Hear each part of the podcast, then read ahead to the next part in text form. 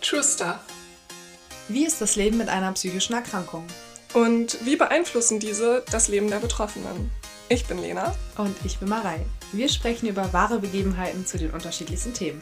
Und weil es uns unheimlich wichtig ist, dass ihr ein aktiver Teil unseres Podcasts seid, werden wir in jeder Folge zwei von euren ganz privaten Geschichten erzählen.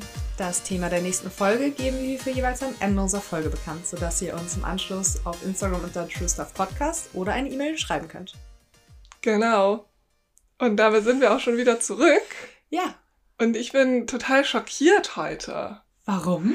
Weil, das muss ich dir erzählen, einer meiner Follower Mhm. hat es sich rausgenommen, mein Alter zu schätzen. Oh Gott.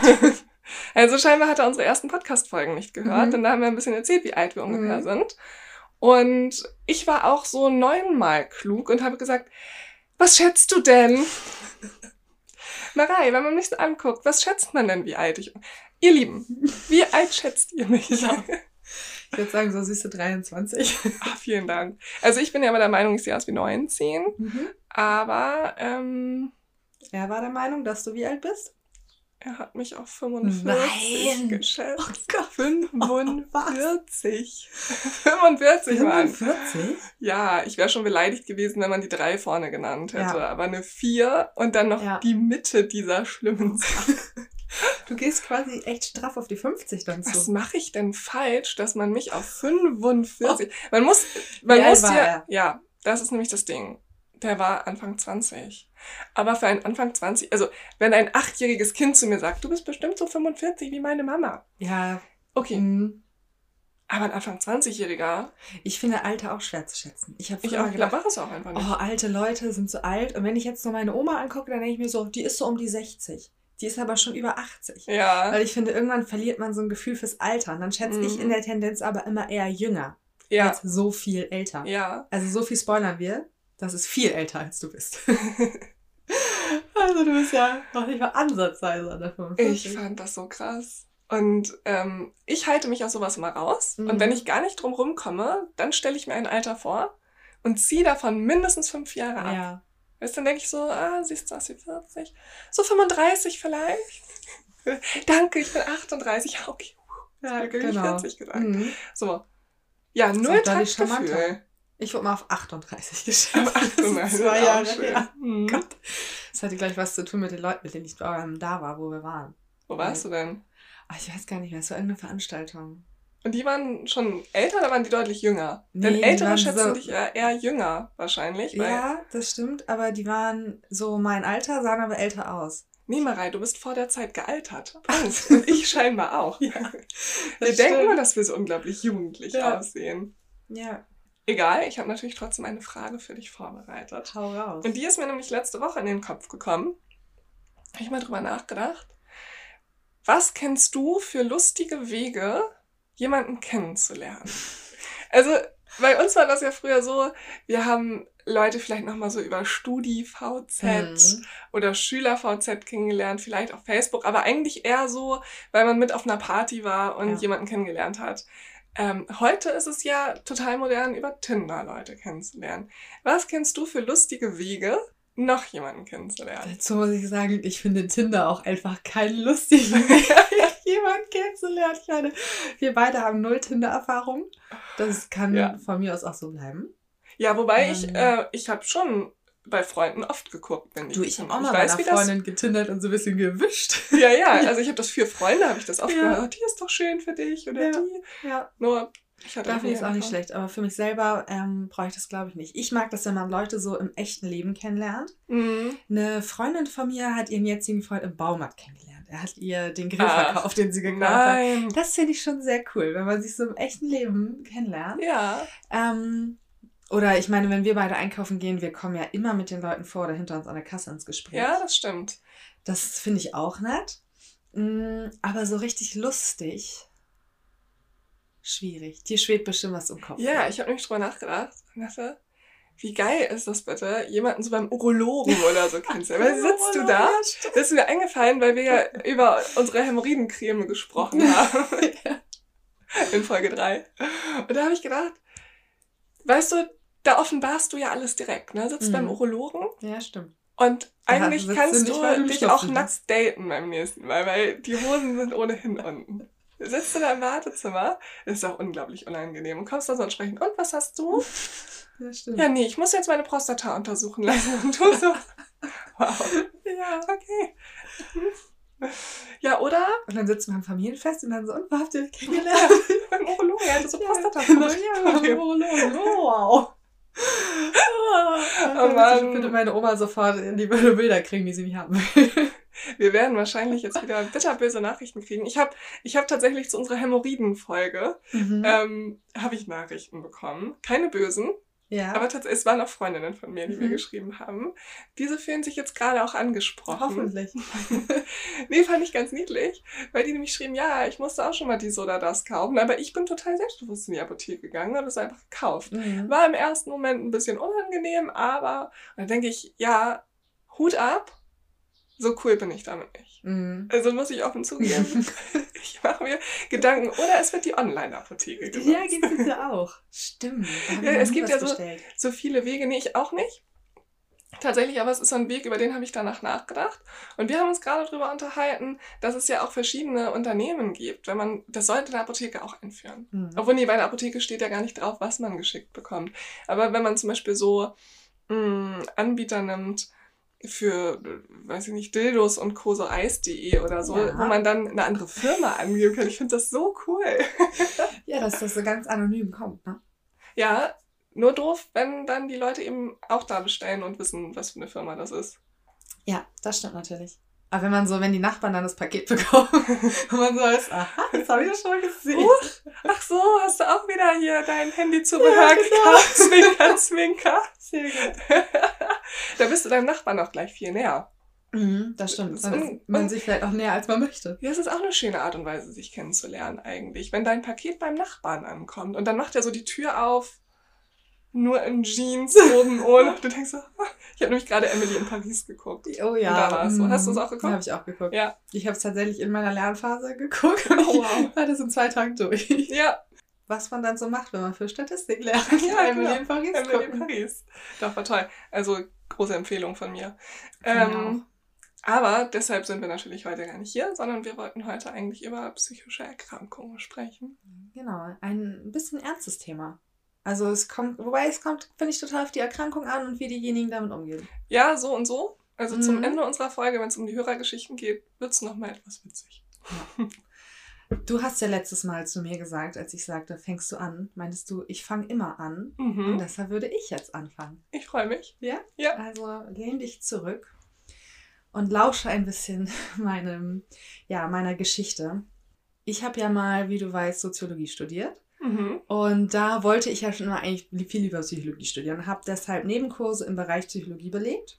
Und da hatten wir in dem einen Kurs ein Fallbeispiel. Und Okay. dieses Fallbeispiel ist mir sehr im Gedächtnis geblieben, weil das so wirklich passiert ist. Und ähm, deshalb erzähle ich dir das jetzt. Und ihr und du, ihr könnt alle mal ein bisschen überlegen, über welche psychische Erkrankung ich spreche. Ich löse das erst ganz am Schluss auf. Okay. Mein heutiges Kapitel zeigt, wie schnell ein Leben enden kann und dass Außenstehende oft nichts davon mitbekommen. Filina ist 16 Jahre alt und liebt es, endlich 16 zu sein.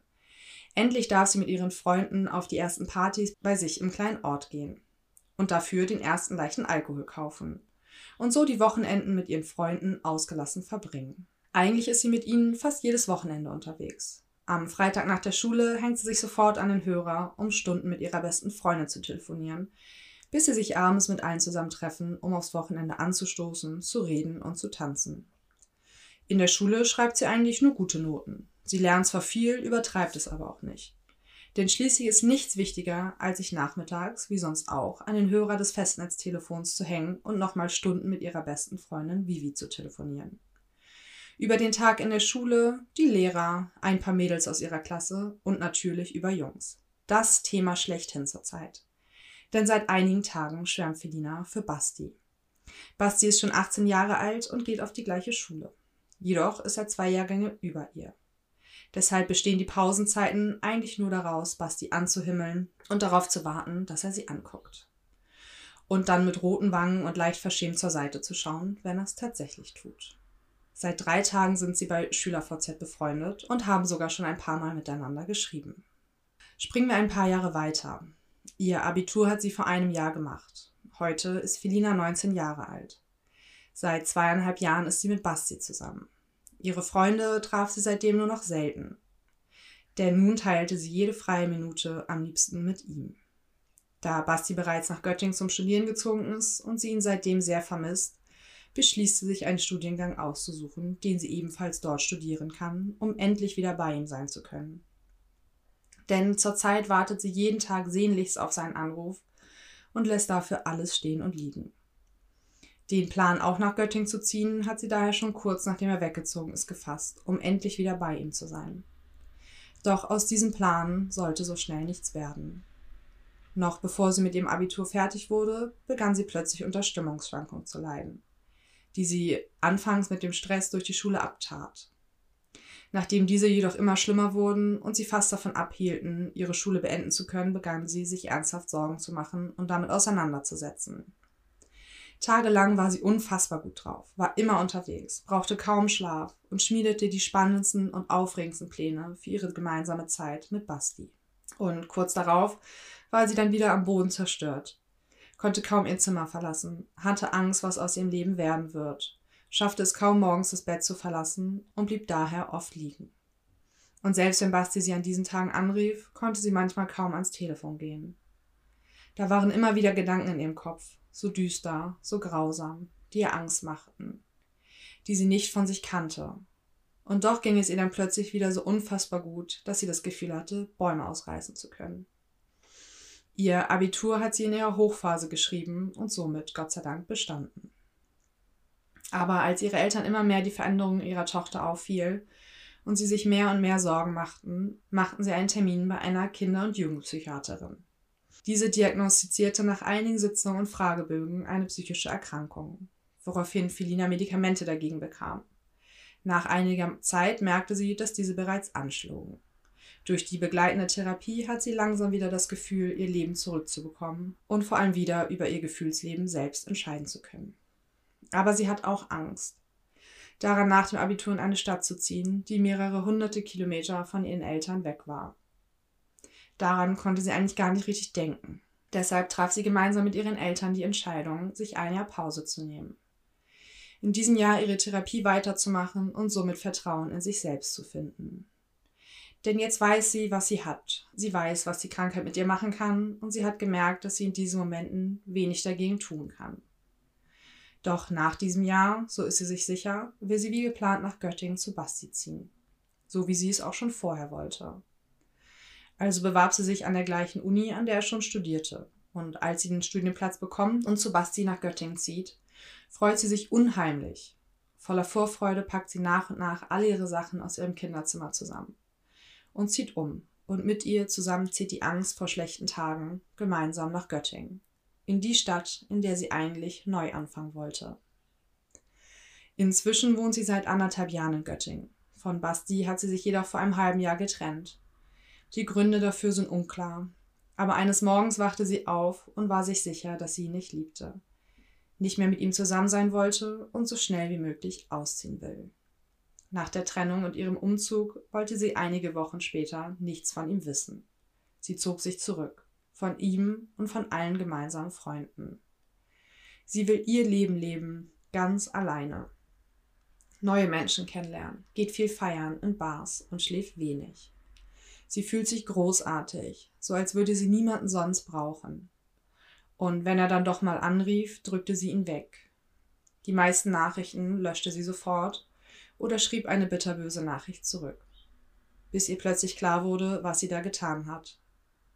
Von jetzt auf gleich wurde sie auf den harten Boden der Realität zurückgeholt, in der sie allein in ihrer Wohnung sitzt, ohne gute Freunde um sie herum und vor allem ohne Basti den Menschen, den sie vor einiger Zeit doch noch so sehr geliebt hat. Also beschloss sie alles zu versuchen, um ihn zurückzubekommen. Sie schrieb ihm Nachrichten, rief ihn an, fuhr zu seiner Wohnung, aber nichts. Er wollte keinen Kontakt. Er war verletzt, tief gekränkt und wollte nicht mehr, dass sie noch ein Teil seines Lebens ist. Denn zu groß war für ihn die Angst, dass sie ihn wieder so verletzen wollte. All das zog sich über mehrere Tage mehrere Tage, an denen sie ihre Medikamente nicht mehr nahm. Die Therapie, die sie dort angefangen hat, hat sie schon einige Male plötzlich abgesagt. An diesen Tagen sitzt sie allein in ihrer Wohnung, mit einer Decke über dem Kopf und dem Gefühl, keine Luft zu bekommen. Und auch wenn sie weiß, was der Grund dafür ist, schafft sie es nicht aufzustehen, sich anzuziehen und das Haus zu verlassen. Mit ihren Eltern telefoniert sie alle paar Tage, sagt ihnen, es ginge ihr gut und sie komme zurecht. Vivi, die einst ihre beste Freundin war, hat sie seit einem Jahr nicht mehr gehört. Andere vertraute, gute Freunde in der Nähe hat sie keine. Sie hatte immer nur ihn gewollt. Ihn und ihr altes Ich. Sie will einfach nur da liegen, alleine, mit niemandem reden und nichts hören, weil sie es gerade einfach nicht schafft. Und ein paar Tage später schreibt sie ihm plötzlich wieder eine Nachricht. Ich liebe dich, lass mich nicht gehen. Diese Nachricht bekam er um 10.23 Uhr und um 14.11 Uhr bekam er einen Anruf von der Polizei. Er war der letzte Kontakt auf ihrem Handy, dem sie eine Nachricht schickte und sogar versucht hat anzurufen. Sie sagten ihm, dass sie sich um 13.30 Uhr vor den Zug warf. Drei Stunden zwischen der letzten Nachricht und ihrem Suizid. Drei Stunden hat sie wohl gewartet, dass er antwortet, bevor sie keinen Ausweg mehr sah. In einem Brief in ihrer Tasche, der an ihre Eltern Basti gerichtet war, schrieb sie Es ist nicht eure Schuld. Ich hatte Angst, dass dieses Gefühl nicht mehr geht. Ich bekomme keine Luft. Ich weiß nicht weiter. Es tut mir so leid. So unfassbar leid. Aber jetzt bin ich im Himmel bei den Engeln, schau von oben auf euch herab und euch bei eurem Leben zu. Ohne mich als Ballast und schicke euch Kraft. Ich liebe euch. Ich liebe euch so sehr. Das, worunter Felina litt, war eine bipolare Störung mit suizidalem Ende. Gekennzeichnet ist diese Erkrankung mit enormen Schwankungen der eigenen Stimmung. Die Betroffenen schwanken wie ein Pendel zwischen extrem guter und sehr schlechter Stimmung und dies im stetigen Wechsel. Betroffen hiervon ist neben der Stimmung auch der Antrieb und das Aktivitätslevel. Da die Betroffenen stetig zwischen Manie und Depression hin und her pendeln, nennt man diese Erkrankung auch oft manische Depression. Zwischen diesen Episoden kehren sie oft auf einen Normalzustand zurück. Behandelt wird dies in der Regel mit der Kombination aus Medikamenten und einer Therapie.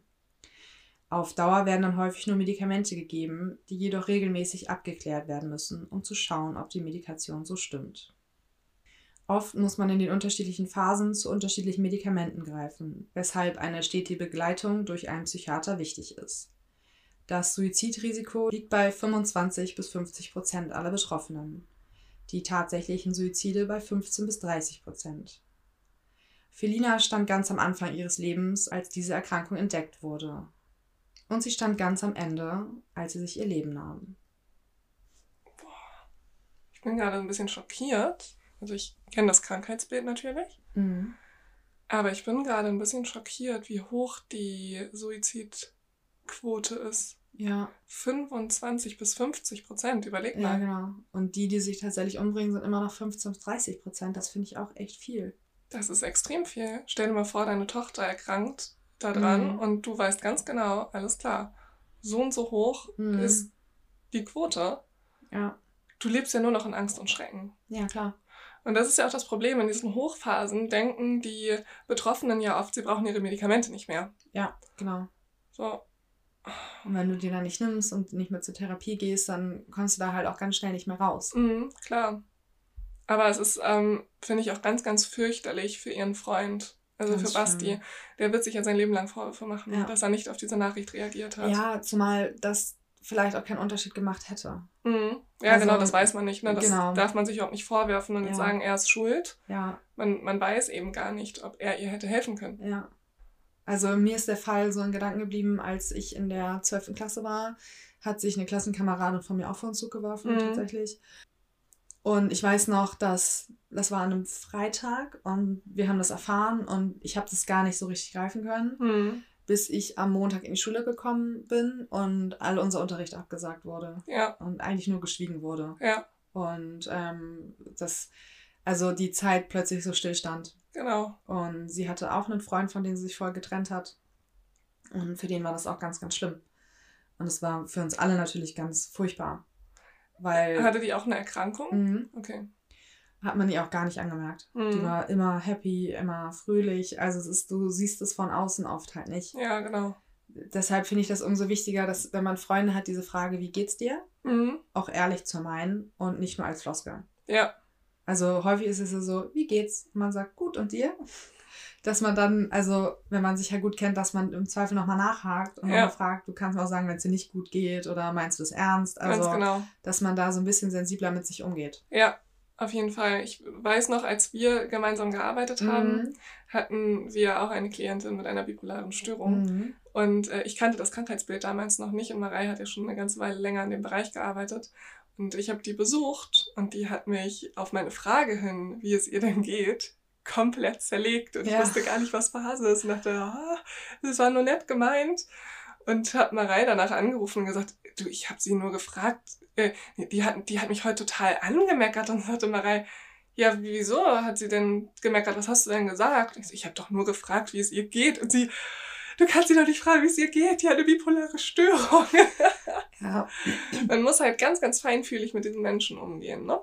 Das ist allgemein was, was ich in der Zeit ähm, von meinem FSJ auch gelernt habe, dass diese Frage, wie geht es dir, sind für ganz viele Menschen mit gewissen Erkrankungen auch so Triggerfragen. Mhm, genau. Weil, also es muss nicht nur bei einer bipolaren Störung sein, sondern viele können auch einfach gar nicht greifen, wie es denen geht. Und Ja. die sind total überfordert mit dieser Frage. Ja, Also du denkst dir so, hallo, wie geht's? Weil das was Mhm. ganz Normales ist.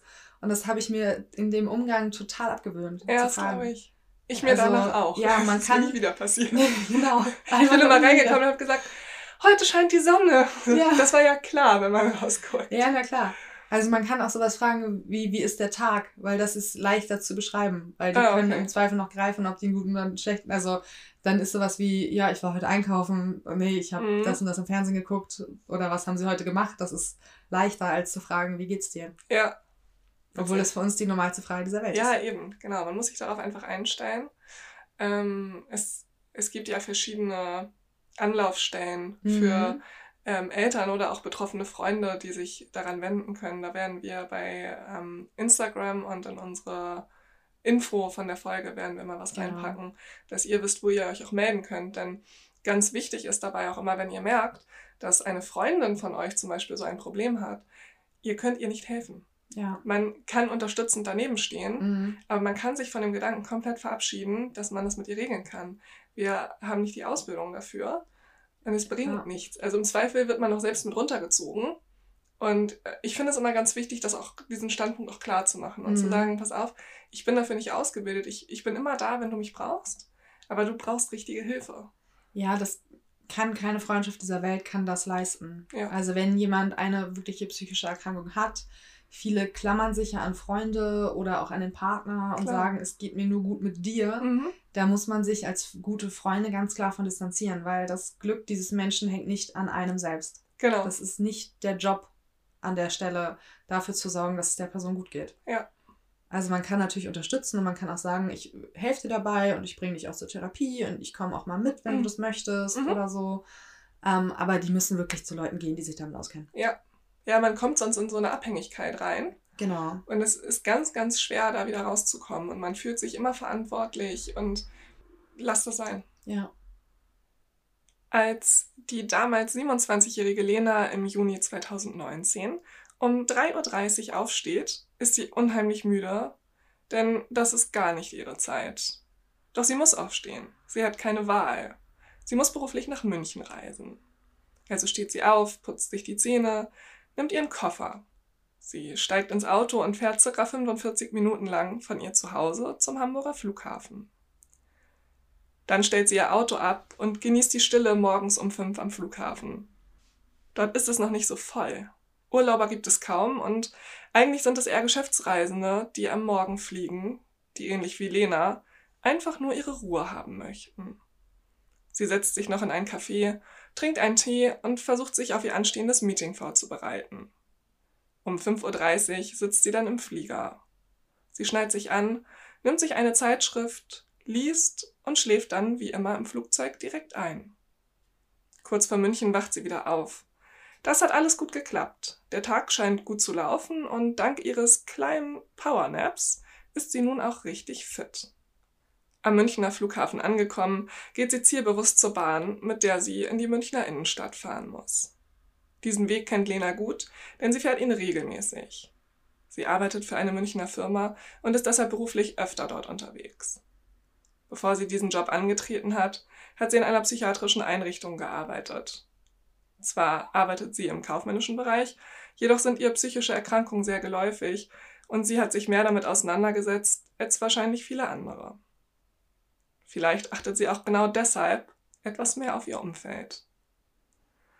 Es ist 8.30 Uhr, als die 27-Jährige an der Bahnstation steht und auf die Uhr schaut. Noch etwa sechs Minuten, dann kommt die Bahn. Während sie sich umsieht, fallen ihr viele Menschen auf. Unter anderem die zwei jungen Männer, die dafür zuständig sind, für Recht und Ordnung auf den Bahnsteigen zu sorgen. Lena denkt sich noch, die sollen für Ordnung sorgen? Die sehen aus wie genau die, die man Freitag und Samstagabend des Bahnsteiges verweisen muss, weil sie sich daneben benehmen. Aber man soll ja keine Vorurteile haben. Die jungen Männer sind keine Polizisten, sondern Helfer. Sie stehen zusammen, als seien sie privat unterwegs, und Lena hat erneut das Gefühl, dass sie ihren Job verfehlt haben. Sie blödeln die ganze Zeit rum und benehmen sich irgendwie kindisch. Der Bahnsteig ist nicht sehr voll. Mit ihr stehen vielleicht noch 30 Leute dort, was für München nicht sehr viel ist. Neben Lena steht ein junger Mann. Er ist auffallend schick angezogen. Er trägt einen gut sitzenden Anzug, eine gepflegte Umhängetasche, ist rasiert und hat einen schicken Haarschnitt. Er macht einen sehr seriösen Eindruck, allerdings stammelt er die ganze Zeit ein paar Sachen vor sich her. Lena fängt an, aufmerksamer zuzuhören. Einige Dinge sagt er lauter, jedoch sagt er keine bösen Sachen. Er macht keinesfalls einen bedrohlichen Eindruck. Auch die beiden jungen Männer, die für Ordnung sorgen sollen, werden auf ihn aufmerksam. Sie fangen an, gemeinsam über ihn zu lachen, machen blöde Witze und Lena denkt sich in dem Moment noch, wie kindisch und vor allem herablassend kann man eigentlich sein. Es ist ganz offensichtlich, dass dieser Mann eine Erkrankung hat und dass er sich gerade nicht daneben benimmt. Doch die beiden Aufpasser beschließen zu ihm zu gehen und fragen ihn, was sein Problem sei. Der Mann antwortet sehr freundlich, aber auch ängstlich, dass er kein Problem hat. Er möchte nur zur Arbeit fahren. Zwischen seinen Worten fallen immer wieder laute Ahs oder andere Laute, die nicht in den Satz passen. Auch ein paar andere Leute fangen an, das Gespräch zu beobachten. Immer wieder lachen die beiden Wachleute über den hilflos wirkenden Mann. Sie fühlen sich stark und wollen ihre Position ausnutzen. Mehrmals weisen sie den Mann darauf hin, er solle es lassen, sie anzuschreien. Ansonsten müsse er den Bahnsteig verlassen. Er versucht sich zu rechtfertigen, doch immer wieder dringen Laute hervor, die er nicht steuern kann. Lena beobachtet das Ganze aus ungefähr fünf Meter Distanz und überlegt, was jetzt wohl passieren wird. Die beiden nehmen ihn weiter aufs Korn, sodass er letztlich richtig unsicher wird. Immer wieder versichert er, dass er nur zur Arbeit fahren möchte und dass es wichtig ist, dass er seine Bahn bekommt. Er betont immer wieder, dass er keinen Ärger haben möchte. Doch den beiden jungen Männern reicht es jetzt. Sie haben ihn schließlich mehrmals darauf hingewiesen, dass er aufhören soll, so einen unsinnigen Kram zu reden, und da er das nicht unterlässt, verweisen sie ihn des Bahnsteiges. Ja, richtig. Sie verweisen diesen Mann des Bahnsteigers, weil er ein paar seiner Wörter zu laut ausspricht. Sie machen sich lustig und fühlen sich groß und stark. Sie fühlen sich toll, weil sie jemandem sagen können, wo es lang geht. Wieder und wieder bittet der hilflose Mann, dass er da bleiben darf. Er ist den Tränen nah. Er möchte nur zur Arbeit fahren. Er nennt das Unternehmen, in dem er tätig ist, ein großes, namhaftes Münchner Unternehmen. Er sei dort schon seit vielen Jahren angestellt und habe noch nie gefehlt. Den beiden jungen Männern scheint es egal zu sein. Sie wollen zeigen, dass es so nicht geht und dass er auf sie zu hören hat. Da er sich nicht so benimmt, wie die beiden es für richtig empfinden und scheinbar nicht genug Sozialkompetenz besitzen, um zu merken, dass dieser Mann sie gerade nicht provoziert, versuchen sie ihn mit Gewalt vom Bahnsteig zu ziehen. Sie reißen an seiner Tasche und greifen seinen Arm. Er versucht stehen zu bleiben, wird aber nicht handgreiflich. Da reicht es Lena. Sie hat genug gesehen und ist schockiert, dass alle anderen Menschen weggucken, während doch klar ist, dass das, was hier gerade passiert, Unrecht ist. Sie geht zu den beiden Männern hin und konfrontiert sie. Sie fordert die beiden auf, den Mann sofort loszulassen und erklärt, dass dieser Mann an Tourette leide. Tourette, sagen die beiden überheblich. Das ist doch kein Tourette. Er beschimpft ja niemanden. Sie sind sich sicher, dass er betrunken ist oder Drogen genommen hat. Viele Menschen kennen die Krankheit Tourette nur so, dass sie mit Beschimpfungen einhergeht. Menschen, die laut vor sich herschimpfen und wilde Ausdrücke benutzen. Schließlich wird Lena so sauer, dass sie den beiden androht, die Polizei zu holen, wenn sie den Mann nicht augenblicklich loslassen und mit ihr in die Bahn einsteigen lassen. Schließlich lassen sie den Mann los und werfen ihm noch ein paar ungehaltene Sachen hinterher. Lena und Tim, wie der junge Mann heißt, setzen sich in die Bahn und unterhalten sich sehr nett. Er bedankt sich immer wieder und fängt an zu weinen. Die ganzen 45 Minuten bis in die Innenstadt erzählt er Lena von seinem Job, auf den er so stolz ist. Seit zehn Jahren arbeitet er in dem Unternehmen und er habe noch keinen Tag wegen Krankheit gefehlt oder sei zu spät gekommen. Er ist unheimlich stolz, weil die Firma ihn trotz seines Handicaps eingestellt und ihm eine so gute Position zugetraut hat. Eigentlich müsse er gar keinen Anzug tragen, aber es ist ihm wichtig, seinem Arbeitgeber den nötigen Respekt zu erweisen. Dieser Mann schätzt seinen Arbeitsplatz mehr als viele Menschen ihren Partner. Und diese beiden Mitarbeiter am Bahnsteig haben aus Unwissenheit, aber auch aus Dummheit diesen Mann in eine wirklich verzweifelte Lage gebracht. Und genau deshalb spreche ich heute über die neuropsychiatrische Erkrankung Tourette, die viele Menschen anders kennen, als sie eigentlich ist. Doch was genau ist eigentlich Tourette? Das Tourette-Syndrom ist eine Tickstörung, die sich ganz unterschiedlich äußern kann. Zum Beispiel durch spontane Bewegungen, Laute oder Wortäußerungen, die ohne den Willen des Betroffenen zustande kommen und nicht zweckgebunden sind.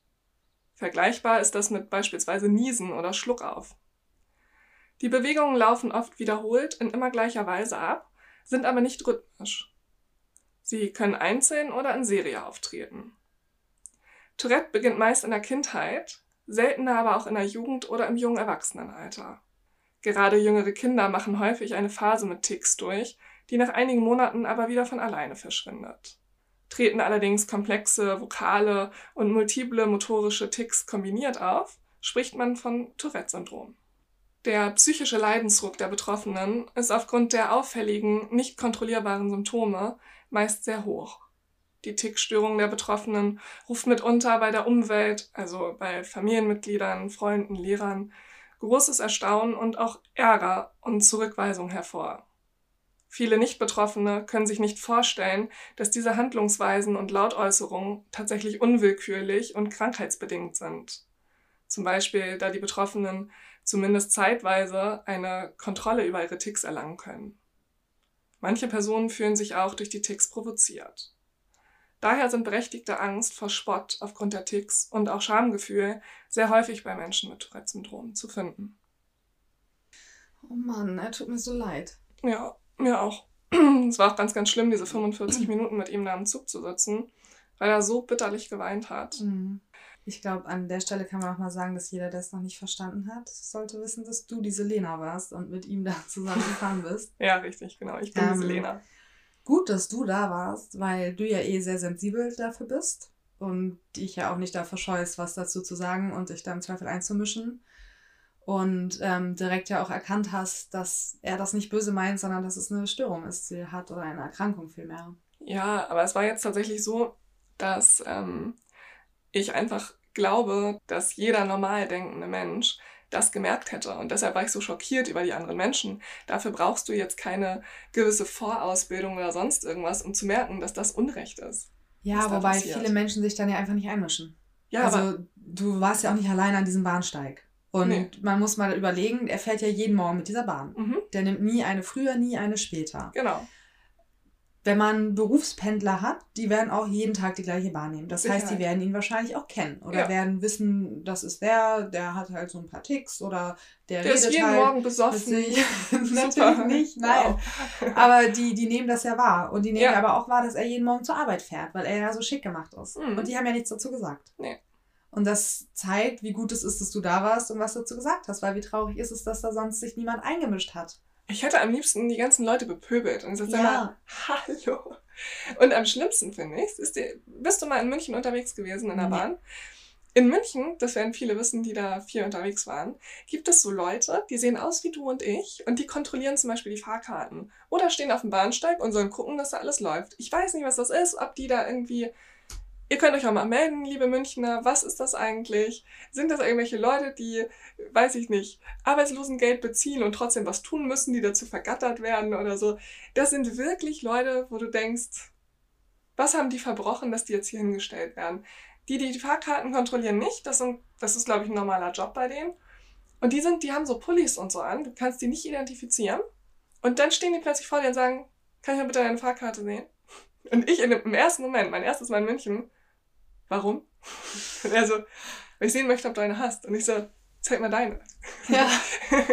und er so, ich kontrolliere hier die Fahrkarten. Und, ich so, und der Mann neben mir, ja, ja, so sehen hier die Leute aus, die die Fahrkarten kontrollieren. Ah. Ich kannte das vorher auch nicht. So. Und also, ich finde es super schwierig. Und ich finde, dass solche Leute einfach erstmal durch so eine Prüfung durch müssten, ob die überhaupt dazu in der Lage sind, ähm, Recht von Unrecht zu unterscheiden und ob man die auf andere Menschen loslassen darf und ob die, ob man denen diese Entscheidungsgewalt überhaupt zutrauen kann, weißt du? Mhm. Sehe ich genauso. Ich glaube, da ist auch das Problem, dass viele Menschen Tourette wirklich mit ähm, Schimpfwörtern oder so abtun. Und das ist Ja. ja die, also die wenigsten Menschen haben ja ein, also da zeichnet sich das so aus. Ja. Die häufigste Form ist ja wirklich so kleine Ticks. Also ich weiß es früher in dem Ort, in dem ich groß geworden bin, an der Kasse beim Sky gab es eine Mitarbeiterin, die hatte auch Tourette und die hat immer, also es klang wie Niesen, Mhm. Weil sie immer so, also es ist Ja, nur so ein ganz kurzer Moment. Und das ist auch eine Tourette-Störung an der Stelle. Das merkt man aber gar nicht, wenn man sich nicht damit auseinandersetzt, Mhm. weil dann denkt man sich so, was hat die denn? Ja, Also das ist eigentlich total traurig, finde ich. total. Dass es immer so ganz krass sein muss, damit Menschen wissen, oh ja, okay, das ist eine Erkrankung. Und sonst was, also muss man sich auch mal Gedanken drüber machen irgendwie. Ja, finde ich auch. Das hat einfach was mit Sozialkompetenz zu tun und davon haben viele Leute einfach echt zu wenig. Ja, total. Es hat mich so mitgenommen, ich saß da und musste echt mitweinen mit diesen Menschen, Mhm. weil ich so dachte, Mann, weißt du, der ist so happy über seinen Job. Und der schätzt seinen Job so sehr. Wir sind oft so, ja, dann hat die Firma mich nicht verdient, weil Ja. ich so wertvoll bin, weißt du. Und der zieht sich einen Anzug an, obwohl er der gar nicht im Anzug aufkreuzen müsste und, und ist immer pünktlich und nie krank. Und dann wird von solchen dummen Menschen in so eine missliche Situation gebracht. Das finde ich so traurig. Ich kann da mitheulen, ne? Ja, wirklich. Ich saß auch so- neben ihm und dachte, oh Mann, das tut mir so leid. Ja. Irgendwie muss ich aber auch dazu sagen, ähm, ich schlitter immer wieder in solche Situationen Mhm. rein. Als wenn man mich immer da hinsetzt. Ich war vor ein paar Wochen in Krakau und ähm, vor mir fällt auf einmal so ein Junge zusammen. Also 16 Jahre alt, bricht vor mir einfach zusammen. Ich guck und fängt an, am ganzen Körper zu zucken. Und ich dachte, alles klar, epileptischer Anfall, ich weiß, was zu tun ist. So. Und um mich herum stand eine Riesentraube von Menschen und hat geguckt. Und die eine sagte noch auf Englisch zu mir, lass den, der ist besoffen. Ja, der ist besoffen, genau. Und deshalb zuckt er am ganzen Körper. Und auch wenn er betrunken wäre, dann lassen wir ihn auf den Boden stürzen, weil dann hat er ja keine Hilfe verdient, oder was? Genau, das wollte ich Also, auch gerade sagen. Hallo? Also auch wenn ein Besoffener zu Boden fällt, dann kann man auch mal kurz hingehen und sagen, sorry, brauchst du Hilfe? Guck, Ja. ist, bist du noch ansprechbar? Kann man irgendwas tun? Rufen wir vielleicht mal einen Krankenwagen? Ich habe mal hier in Schabolz habe ich mal jemanden nach Hause gebracht, so einen, so einen älteren Mann, weil der sich so vollgesoffen hat und immer wieder auf sein Fahrrad gestiegen ist. Der ist immer wieder hingeflogen, der ist schon überall geblutet. Und dann meinte er, er wohnt den Berg hoch. Ich sag, komm, ich nehme deine Rad. Ja, das geht doch nicht. Nee. Also, nee, weil er betrunken ist, helfen wir auch nicht. Und Ja, so also, drei Minuten später kamen seine Eltern aus dem, ja. aus dem ähm, Einkaufscenter raus und haben sich tausendmal bedankt. Also ganz großes Kino, Leute. Ja, aber das ist ja dieses Phänomen, dass je mehr Leute drumherum stehen, desto weniger Leute helfen. ja, ja klar. Weil sich jeder denkt, ach, die helfen schon und oh, nicht, dass ich jetzt was falsch mache. Nee, ich bleib mal lieber an der Seite stehen. Man gibt die Verantwortung ab. Das ist das Problem. Mhm. Bystander-Effekt. Ja.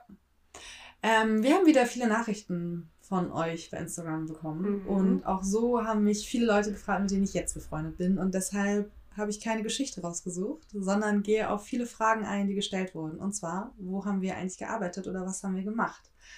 Und ähm, deshalb möchte ich dir eine Frage stellen. Wir arbeiten ja beide aktuell gar nicht in dem Bereich. Richtig. Du ja im kaufmännischen Bereich und ich studiere zwar Psychologie, arbeite aber auch in einem Büro. Vermisst du das manchmal? Ja, ich vermisse das oft. Also ich bin ja kaufmännischer Bereich hört sich immer so an, als würde ich in einem Büro sitzen. Das tue ich gar nicht. Mein Büro ist mein Auto. Also ich bin im Vertrieb tätig, im Außendienst. Und ich vermisse das ganz, ganz oft. Meine Stimme ist heute irgendwie weg, Leute. Also nimmt es nicht persönlich. Ähm, ich vermisse das ganz, ganz häufig, diese Arbeit mit den Menschen und ähm, irgendwie war das persönlicher als mein, als, als mein Job jetzt. Mhm. Also jetzt muss ich Leuten etwas verkaufen und ähm, denen etwas zeigen, aber es ist was anderes im sozialen Bereich zu arbeiten. Doch. Das geht mir tatsächlich ähnlich. Also auch wenn ähm, ich das an vielen Stellen häufig anstrengend fand oder auch, also was ich jetzt nicht habe, ich komme nach Hause und ich kann mich weiter unterhalten. Was ich damals hatte, ich bin oft nach Hause gekommen und wollte mich nicht mehr unterhalten. Ja, kenne ich. Ähm, weil man das Gefühl hat, man hat irgendwie alle Worte gesagt oder man denkt ja doch nochmal über das eine oder andere nach. Aber trotzdem fand ich, gibt einem das immer ganz viel, weil Mhm. die ja ganz dankbar immer waren. Total. Also wir hatten auch eine super Einrichtung, für die wir gearbeitet haben. Wir können ja mal Ja. so viel erzählen und sagen, ähm, dass der Arbeitgeber, für den wir gearbeitet haben, verschiedene Einrichtungen hat. Mhm. Und wir sind zeitweise abends und auch am Wochenende zu den Leuten nach Hause gefahren, haben denen deren Medikamente gegeben und waren einfach da. Genau. Und manche wollten sich mehr mit uns unterhalten und manche weniger. Wir mussten halt auch so ein bisschen gucken, geht's denen gut, ähm, wie, wie ist die emotionale Verfassung gerade. Genau. Ähm, ja, und die waren sehr dankbar, dass wir da waren, ne? Total. Und Also- jeder hat auch immer so das eingefordert, was er gerade brauchte. Ja. Also es gab ja Leute, mit denen hast du fünf Minuten gesprochen. Mhm. Und es gab Leute, die wollten am besten gar nicht, dass du wieder gehst. Nee, also man wird dann auch ab und an mal gefragt, kann ich jetzt mit dir mitfahren? Ja. Nee, das geht leider nicht. Warum nicht? Ich habe nur einen Sitz im Auto. So, was Genau. ist denn das für ein Auto mit nur einem Sitz? Ganz kleines Auto. Ein Mini-Auto ist das. Ja. Nein, also da lernt man natürlich auch, sich davon abzugrenzen. Und ich glaube, deshalb wissen wir auch, dass man privat nicht dafür verantwortlich ist, Leuten daraus zu helfen, sondern dafür zu sorgen, dass sie sich Hilfe suchen. Mhm. Und wir waren ja konfrontiert mit ganz vielen unterschiedlichen Erkrankungen. Ja, da war eigentlich alles dabei, ne? Ja, Was, also, das, das ist ja auch eine Frage, die viel gestellt wurde, ähm, mit, mit was für Erkrankungen wir da zu tun hatten. genau. Ähm, bipolare Störungen hatten wir viel. Ja, Depression, Depressionen, Angststörung, Epileptika, Zwangsstörung. Dann Störungen, die ich nicht in Worte fassen kann, die, glaube ich, nicht auf Ja. dem Papier existieren. Genau, also viele ähm, psychische Erkrankungen gehen ja mit Begleiterkrankungen einher. Ja. Also das ist ja häufig gar nicht so, dass das an einer Sache auszumachen ist, sondern es ist ja häufig, dass ganz viele Dinge zusammenkommen. Mhm. Und gibt es eine Person, die dir im Kopf geblieben ist? Ja, eigentlich alle. Ja. Also ich, ich glaube, es gibt keine, die ich vergessen habe. Mhm. Es gibt den einen oder anderen, mit dem ich natürlich mehr verbinde. Mhm. Namen können wir natürlich Nee. logischerweise nicht nennen. Ähm, aber es, es waren dann so Leute dabei, die auch ganz fantastische Wohnungen hatten, in die man dann reingehen musste. Und ich weiß, dass Marei irgendwann sagt, ich habe nämlich ähm, schon des Öfteren mal gesagt, Mensch, ich hätte eigentlich wieder Lust zu. Und Mhm. Marei sagte, sie schafft es nicht mehr. Ich Nee. kann in diese Wohnung nicht mehr reingehen. Ja. Das, das war für mich tatsächlich nie so das Problem. Ähm, aber hattest du manchmal Angst? Ja. Echt? Nie vor unseren Patienten. Nie. Ähm, aber es gab das eine oder andere Hochhaus, in das wir rein Ja. Mhm. Und davor hatte ich Angst. Also Mhm. gerade im Winter, wenn man so um 16 Uhr die Tour startet und man, wir waren ja dann so bis 21 Uhr circa unterwegs. Mhm. Und dann war es ja eigentlich die ganze Zeit dunkel. Und ich könnte niemals in einem Hochhaus wohnen, Nee. weil ich immer Angst vor diesen Fluren habe. Mhm. Also ich habe immer schon Angst, wer steigt gleich mit mir in den Fahrstuhl ein. Mhm. Dann waren die ja auch ein bisschen abgelegen. Die waren Ja. ja, mehr am Stadtrand, nicht Genau. in der Mitte. So, dann fand ich es schon manchmal gruselig, wäre es einem auf dem Parkplatz entgegengekommen. Mhm. Und meine größte Angst war immer, jetzt gehe ich hier lang ähm, in den Flur und gleich geht irgendwo eine Tür auf und da werde ich reingerissen. Ja. Also für unseren Patienten, nee, die waren alle super lieb und nett und wollten, also da hatte ich nie Angst, aber auch Ich so um das. Drumherum. Ja, der eine, der im Hochhaus gewohnt hat, Mhm. da war es so, wenn man durch den Flur gegangen ist, dann waren da Bewegungsmelder drin. Und jeden Schritt, den man weitergegangen ist, ist eine weitere Lampe angegangen. Wie in so einem Horrorfilm. Und da dachte ich auch immer, ach nee, Leute.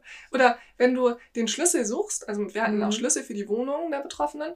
Und dann hat man den Schlüssel rausgesucht von seinen 300 Ja. Schlüsseln, die man dabei hatte. Die sahen aus wie die Hausmeister. Und dann hat man nicht sofort den Schlüssel gefunden und dann ging der Bewegungsmelder aus. Das Mhm. habe ich auch gehasst wie die Pest. Ja, und bei ihm hatte ich das ja den einen Tag, das war an einem Sam Samstagabend war das, da habe ich bei ihm geklingelt und er hat nicht aufgemacht. Und da dachte ich, so, hm, dann bin ich zurück zum Auto gegangen, habe den Schlüssel fürs Haus geholt, ging ins Haus und bin halt hochgefahren und geht zu seiner Wohnung und hat nochmal geklingelt und geklopft. Und er hat trotzdem nicht aufgemacht. Und da hatte ich schon Angst, Mhm. was mich jetzt dahinter erwartet. Das war auch immer meine Angst, genau, wenn sie nicht geöffnet haben, was Genau. erwartet mich dahinter, ja. Ich habe aufgemacht, dass was passiert ist. Er ist mit seinem Bett zusammengekracht, weil er seine Matratze selber umdrehen wollte. Ja. Er war sehr alt und war nicht mehr so fit und lag halt in seinem Bettgestell. Und die Matratze lag daneben. Und er konnte sich halt nicht bewegen. Und er war auch ganz, also war ein ganz witziger Mann und hat das auch mit lieber, ne? Humor genommen. Und dann musste ich ihn da rausheben. Und ich weiß noch, dass ich mir dabei das Handgelenk Ich wollte gerade sagen, das Ende vom Lied war, dass Marei einen Handgelenksbruch danach genau. hatte. Ja, aber er lag wieder in seinem Bett. Das war die Hauptsache. Mhm. Ja, ja, also mir hat diese Zeit unheimlich viel gegeben und diese Dankbarkeit war auch riesengroß. Aber auch, das muss ich auch sagen, mich hat es auch oft mitgenommen, wenn ich dann gesehen habe, dass einige Leute niemanden hatten, der Weihnachten da war. Mhm. So, oder wenn die da den ganzen Tag schon saßen und kalte Füße hatten und gesagt haben, ich komme nicht an meine Socken ran ja. oder so. Das fand ich ganz, ganz traurig. Total. Also ja. super toller Job. Wir hatten echt auch ein tolles Team, so mhm. das drumherum war. Sehr war nett. Es hat für den Zeitraum total gepasst. Ja. Und ich freue mich drauf, dass, wenn ich irgendwann mal fertig studiert habe, ich zurück in diesen Bereich gehen kann. Ja. Mm, aber im Moment bin ich auch glücklich, so wie es ist. Ach, ich muss auch sagen, ich, ich liebe meinen Job. Ja, und das ich ist auch ganz toll. viel wert. Weil und jetzt kommt man nach Hause und ist fertig. Ja, genau. Und so gut man sich auch davon abgrenzen kann, haben wir das ja auf unseren Spaziergängen immer viel besprochen. Ja, das stimmt. Und haben auch viel uns darüber ausgetauscht und das eine oder andere nochmal erzählt. Worüber ich mich immer freue, wo ich mein FSJ gemacht habe, das war eine Tagesstätte, wo die hingekommen sind und abends wieder nach Hause gegangen sind. Mhm. Wenn ich jetzt Leute in der Stadt, in der die war, irgendwo im normalen Leben beim Bäcker hinter der Kasse treffe oder so, ja, genau. dann freue ich mich extrem, dass sie es geschafft haben, wieder ins normale Leben zu starten und auf dem ersten Arbeitsmarkt Fuß zu fassen. Ja, und das gibt einem auch ganz viel. Mhm, das stimmt. Und von daher bin ich gespannt, weil du dir ja was anderes natürlich rausgesucht hast. Ja, genau. Welche Geschichte du mir jetzt erzählst. Genau, ich habe mir eine Hörergeschichte rausgesucht, die ich, äh, reißt mir nicht den Kopf ab, aber ich fand sie ganz witzig.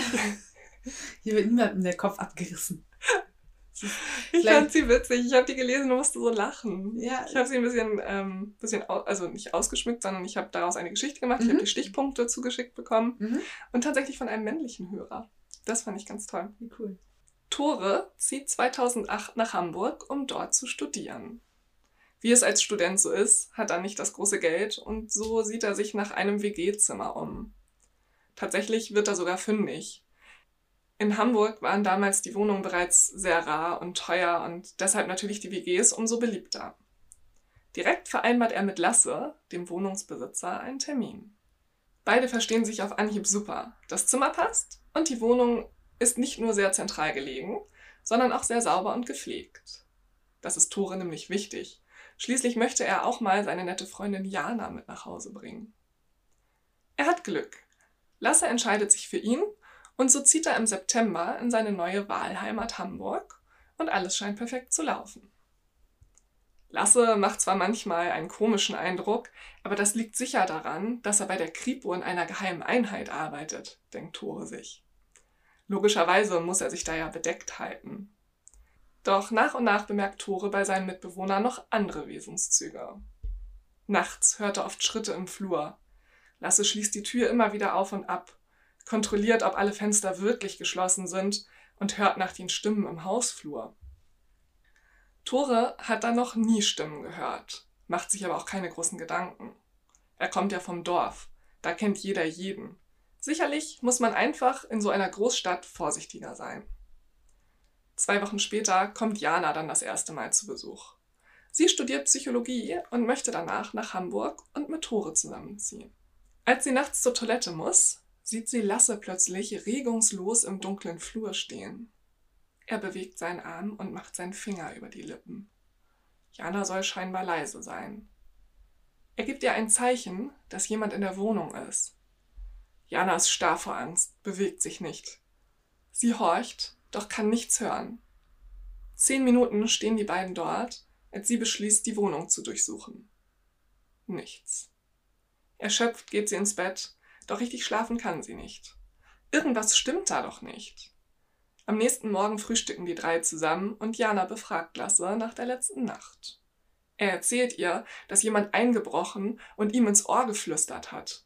Dieser Einbrecher wäre schon öfter da gewesen und gibt ihm Anweisungen. Je länger Jana sich mit ihm unterhält, desto klarer wird ihr, dass er ganz sicher nicht bei einer Sonderkommission arbeitet und ganz sicher auch kein Einbrecher zu Besuch war. Lasse leidet an einer paranoiden Schizophrenie und eben auch unter den damit einhergehenden Wahnvorstellungen, die für ihn die blanke Realität sind. Das muss man aber wissen, ne? Das, ja, dann muss ich, ich hätte das auch geschnallt. Weil Ja. ich finde, das ist so ein Krankheitsbild, was ganz offensichtlich ist. Aber ich kann auch verstehen, dass wenn du so aus der Schule kommst und ziehst mit jemandem zusammen und die können ja gut lügen. Also nee, die lügen ja nicht. Das ist ja für die die Wahrheit. Ja. Deshalb bringen die das ja auch so, so ernst oder, oder so, so ähm, verständlich rüber. Mhm. Und je nachdem, wie ausgeprägt das ist, haben, also ist es ja auch nichts, was 24-7 den Nee, Tag genau. bestimmt. Nein, nein. Das sind ja so, das sind ja oft so Schübe, die Genau. die haben. Ja, ja. Aber stell dir mal vor, du ziehst so mit jemandem in so eine Wohnung und der erzählt dir, ja, ich arbeite bei der Kripo Ja. in so einer geheimen Einheit und so. Und du denkst, ach so, ja, klar. Ja, nee, in einer Großstadt, da muss man wahrscheinlich ein bisschen vorsichtiger sein. Deshalb höre ich da manchmal so an der Tür. Und so. Ja. Krass. ja, und Jana hat sofort geblickt. Ja. Ja, immerhin. Steh mal nachts auf, geh durch die Wohnung und dann steht er im Flur, bewegt sich nicht, macht nur so den Finger wedelt und so. Ich würde den Schock meines Lebens bekommen. Also, ich fand das so witzig. Also, das ist auch alles gut ausgegangen, das ist mir ja, ganz lieber. ja, die Also, das ist ja auch nichts. nee, Also, in der Regel nicht, ne? ja, in der Regel nicht. Das kann auch böse ausgehen. Das Ja. kann nämlich manchmal auch passieren, dass die, die bekommen ja oft so Anweisungen und so ganz typisch für das Krankheitsbild ist ja auch, dass jeder so verschlüsselte Nachrichten überbringen kann. Das kann der, der, der Wetterfrosch im Fernsehen Mhm. sein, der verschlüsselte Nachrichten überbringt und die eben auch zu irgendwelchen Taten drängt. Das ist aber nur ganz, ganz selten der Fall. Also, das ist halt wirklich dann sehr selten, ne? dass da Ja. wirklich was passiert. Ansonsten machen die das ja häufig so mit sich aus. Ja, Also, aber witz, ja. Ich muss auch sagen, irgendwie witzig, weil, also eigentlich ist es halt traurig. Aber ich stelle mir das, ich stelle mir den so ein bisschen süß vor irgendwie. ja. Also, ähm, Tore hat auch mehrmals betont, Mm, dass das ein ganz lieber ist ja, und dass der wirklich nichts tut. ja. Aber der hat halt wirklich geglaubt, dass er des Öfteren mal ein Einbrecher reinkommt und der flüstert ihm immer ins Ohr. Oh Mann, der Arme. Ja, und manchmal stand er auch vor der Tür und hat dann da, ja, Gewartet, hat, er, der Einbrecher hat vor der Tür gewartet Ja. und mit ihm auch gesprochen durch die Tür. Ja. Nur Tore hat diese Stimmen nie gehört.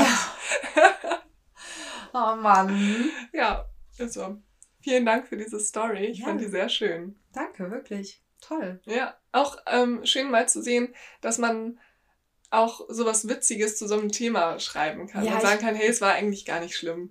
Ich glaube, manchmal muss man das so ein bisschen leicht nehmen. Ja, Und da auch. halt sagen, ach, so ist es. Und irgendwie war das ganz niedlich. Und Mhm. mir ist nichts passiert und ihm ist nichts passiert und wir nehmen das so, wie es ist. Also, das hilft ja manchmal auch. Ja. Ne? Sowas mit so einer Leichtigkeit zu nehmen und sich da nicht so reinzudenken. Und je nachdem, in welchem Stadium diese Person sich gerade befindet, ist es ja auch nicht tief traurig und schlimm. Nee, und äh, also Tore und Jana haben sich dann auch bemüht, Mhm. dass er zu einem Arzt kommt, denn das war gar nicht diagnostiziert. Ach, Also dem war seine Krankheit gar nicht klar. Und ähm, haben ihm da geholfen, aber haben es eben so gemacht, wie wir es vorhin gesagt haben. Deshalb habe ich das vorhin schon mal angesprochen. Die haben auch gesagt, wir sind nicht in der Lage, dir zu helfen, sondern du brauchst professionelle Hilfe, aber wir Ja. sind da Ja. und wir ziehen jetzt deshalb auch nicht aus, sondern wir sind trotzdem deine Freunde. Ja, und es hat das alles gut funktioniert. Finde ich auch. Ganz schön. Schön. Ganz schöne Freut Story. mich. Ja, total. Und deshalb freuen wir uns auch immer, eure Geschichten zu lesen und freuen uns natürlich jetzt auch wieder, das Thema der nächsten Folge bekannt zu geben. Mhm. Und es wird wieder gruselig. Es ist mein Lieblingsthema. Ja, ich weiß, du hast dich so gefreut. Hau raus. Ja, die nächste Folge wird natürlich eine Halloween-Folge, ist ja Was völlig klar. Und ich liebe Halloween. Mhm. Ich liebe es, wenn diese kleinen, süß angezogenen Kinder vor meiner Tür stehen und sagen, Süßes oder Saures.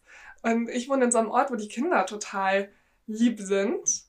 Als ich heute zu dir gefahren bin, Ja. wir nehmen heute bei dir auf, bin ich an einem Haus vorbeigekommen. Ich Mhm. weiß nicht, ob du auch schon vorbeigefahren bist. Ja, das von natürlich. außen komplett dekoriert ist. So richtig gruselig. So ein Die schönes Assi-Haus. Die Puppen bewegen sich und geben Geräusche von sich und was weiß ich nicht was.